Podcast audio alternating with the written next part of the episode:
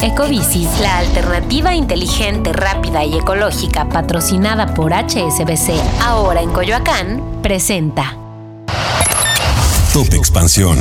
México.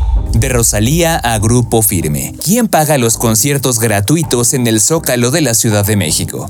Yo soy Mike Santaolalla y sean ustedes bienvenidos a este Top Expansión. Top Expansión.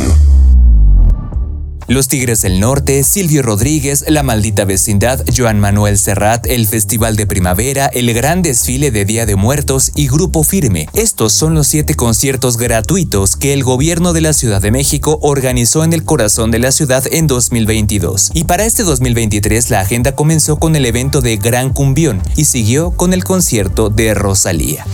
Pero ¿cuánto cobran los artistas que se presentan en el Zócalo Capitalino? Aunque los asistentes no paguen boleto de entrada, ¿podemos seguir llamando los conciertos gratuitos? Y tal vez aún más importante, ¿quién termina pagando estos conciertos? En Expansión nos dimos a la tarea de investigar qué pasó con estos datos y te los presentamos. ¿Cuánto cobran los artistas? Recordemos que el costo de un concierto no considera únicamente la ganancia del artista, sino que incluye los gastos de renta y o transporte del equipo de producción producción, audio, iluminación, soportes visuales y efectos especiales, el pago de los músicos, de los bailarines y el del staff de producción, la alimentación, el hospedaje de los involucrados, entre otros gastos específicos. De la información disponible podemos mencionar algunos costos aproximados. De acuerdo con la agencia AP, Grupo Firme cobra unos 140 mil dólares, es decir, 2.5 millones de pesos mexicanos por evento. Los Tigres del Norte cobran entre 160 mil y 211 mil dólares, es decir, entre 3.2 y 4.2 millones de pesos. Joan Manuel Serrat cobra aproximadamente 122.210 euros. Estos son más de 2.400.000 pesos.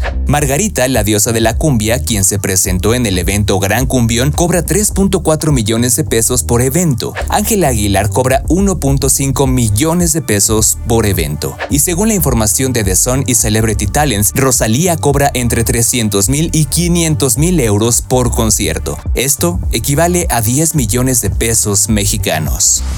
¿Cuánto paga el gobierno y cuál ha sido el concierto más caro hasta el momento en el Zócalo de la Ciudad de México? A pesar de la bandera de austeridad y de la idea apropiada de la pobreza franciscana del gobierno de López Obrador, tan solo durante el 2022 el gobierno de Claudia Sheinbaum destinó 50.447.995 pesos para eventos masivos en el Zócalo, recursos que se manejaron desde la Secretaría de Cultura. De acuerdo con la solicitud de información del 13 de diciembre del 2022 por la Dirección General de Grandes Festivales Comunitarios de la Secretaría de Cultura de la Ciudad de México, disponible en la plataforma Plataforma Nacional de Transparencia, de los conciertos del 2022, el más caro ha sido el de los Tigres del Norte el 15 de septiembre. El gobierno pagó 23.086.795 pesos y asistieron 130.000 personas según cifras oficiales.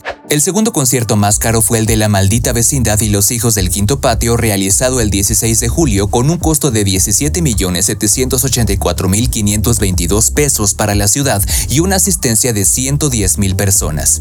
El Festival de Primavera, que tuvo artistas como la Orquesta Pérez Prado, Rocco Pachucote y Tania Libertad, costó 8.861.651 pesos. Para las presentaciones de Grupo Firme, Joan Manuel Serrat y el gran desfile de Día de Muertos con la participación musical de Ángela Aguilar, según el documento de las autoridades, no se erogó gasto alguno y asistieron 280 mil, 80 mil y un millón de personas respectivamente. Pero hay otros datos. Aunque la misma jefa de gobierno en una conferencia del 26 de septiembre del 2022 informó que el concierto de Grupo Firme fue una donación de la misma banda, ella misma reconoció que tuvo un costo de 2.5 millones de pesos para su administración. Por otro lado, según datos de representaciones Arinder, la empresa representante de Joan Manuel Serrat en México, los conciertos que el cantautor impartió aquí en el país, tanto en el Festival Cervantino en Guanajuato como en el Zócalo de la capital mexicana, costaron un total de 15.7 millones de pesos.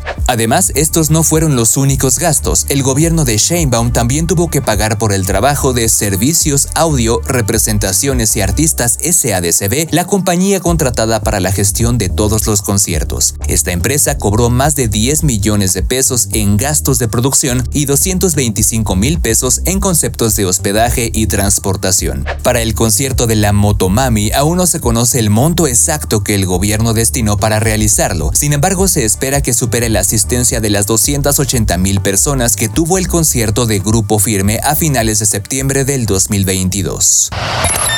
Top Expansión. La derrama económica. Todo gran flujo de personas tiende a dejar una derrama económica considerable y esta es también una realidad para comerciantes, negocios, restaurantes y hoteles cercanos a la plancha del Zócalo durante estos eventos masivos. En los restaurantes y terrazas de varios hoteles, los paquetes por persona para el día del evento alcanzan casi los 3 mil pesos por persona y la reservación se debe hacer prácticamente desde el anuncio del concierto porque los lugares se agotan en cuestión de días. Para los comerciantes y establecimientos en calles aledañas, tal como el Corredor Madero, los conciertos son buenas noticias, ya que las ventas aumentan durante al menos el día del concierto. Para el concierto de Rosalía, dado que sucede en un fin de semana largo y previo al partido de la Major League Baseball en el estadio Alfredo Harpelú de la ciudad, la Confederación Patronal de la República Mexicana, Coparmex, prevé una derrama económica de hasta 2.800 millones de pesos. Top Expansión. El dinero de la ciudadanía.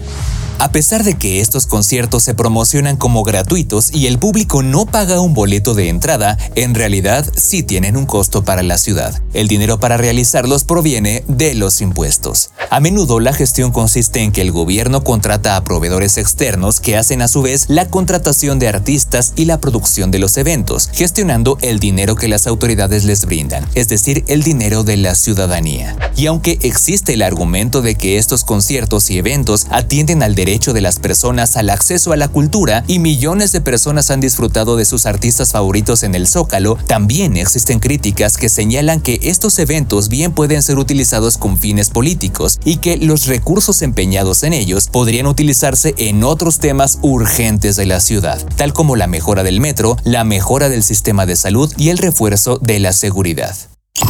Ecobici, la alternativa inteligente, rápida y ecológica patrocinada por HSBC, ahora en Coyoacán, presentó. Top Expansión. Esto fue Top Expansión, un destilado de noticias para que continúen su día bien informados. Yo soy Mike Santaolalla y les deseo un excelente día. Recuerden que si quieren más información sobre economía, política, empresas, mercados y tecnología, siempre pueden contar con Expansión y todas sus plataformas. Hasta pronto.